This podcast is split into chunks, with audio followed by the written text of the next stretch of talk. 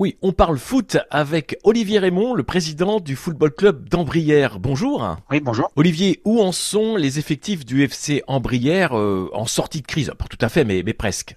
Si, bah, nos effectifs euh, aujourd'hui sont de 186 licenciés. En senior, on est une cinquantaine de licenciés masculins. En niveau jeune, on est 80. Mmh. Et on a une section féminine avec 40 euh, féminines. Ah oui, c'est une belle section féminine. On a une équipe euh, senior euh, à 11, en foot à 11, une équipe U18 senior en foot à 8 et une équipe U15 en foot à 8. Au, niveau de, de, quelle division évolue l'équipe principale du FC Ambrière Cette année, elle évolue en seconde division de district. Et les résultats? Bah en 5 matchs, oui. ça a dû faire 3 victoires, un nul, une défaite. Le bilan est quand même pas trop mal. C'était correct, oui.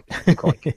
Et là, dans l'actualité associative, un changement important puisque vous venez de finalement fusionner avec un autre club, c'est ça? Bah, En fait, nous sommes en, train de finaliser un projet de fusion entre les deux clubs de la commune, entre le Football Club d'Envoyer et l'US Signé, qui pourrait démarrer la saison prochaine. Oui, parce qu'il y a une fusion des communes. La commune nouvelle s'est retrouvée avec deux clubs et vous avez préféré finalement mutualiser en fusionnant C'était la meilleure solution Déjà, euh, la fusion, c'est pas d'aujourd'hui, parce que c'est un prolongement naturel de nos relations entamées depuis quelques années, car nous sommes en entente jeune depuis 15 ans à peu près, et euh, depuis 10 ans, nous avons une organisation des entraînements en commun pour les jeunes des catégories U6 à U15. C'est donc en cours, ça sera bientôt finalisé, vous allez donc vous retrouver avec un club beaucoup plus important en termes d'effectifs. Potentiellement, ça peut faire 250 licenciés.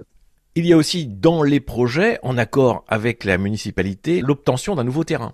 Le département de la Mayenne a lancé un appel à chaque comité de communes pour euh, s'acquérir de terrains synthétiques et la commune d'Ambrière s'est positionnée pour étudier le projet. Bah, bien sûr, vous êtes plutôt favorable. Ah, oui, le, maire s'est rapproché par rapport à nous et on est, bah, on est favorable à, ça. On a rencontré Monsieur Ménard et la municipalité et ils ont bien compris notre besoin. Cela permet de, aussi d'éviter les reports de matchs, de compétition et l'annulation des entraînements pendant les périodes de novembre à février.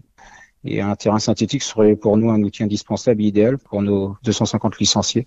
Quand on aura fini avec la, crise de la Covid, est-ce que vous avez des, projets euh, sur lesquels euh, vous attelez? À bien démarrer notre fusion entre nos deux clubs et puis euh, repartir en compétition, ce qui manque en ce moment. On fait que des entraînements et surtout pour les jeunes, et les seniors ont pratiquement pas joué depuis un an. Donc tout le monde a envie de se dégourdir les jambes, on va dire comme ça. Oui, c'est ça. Oui, c'est ça.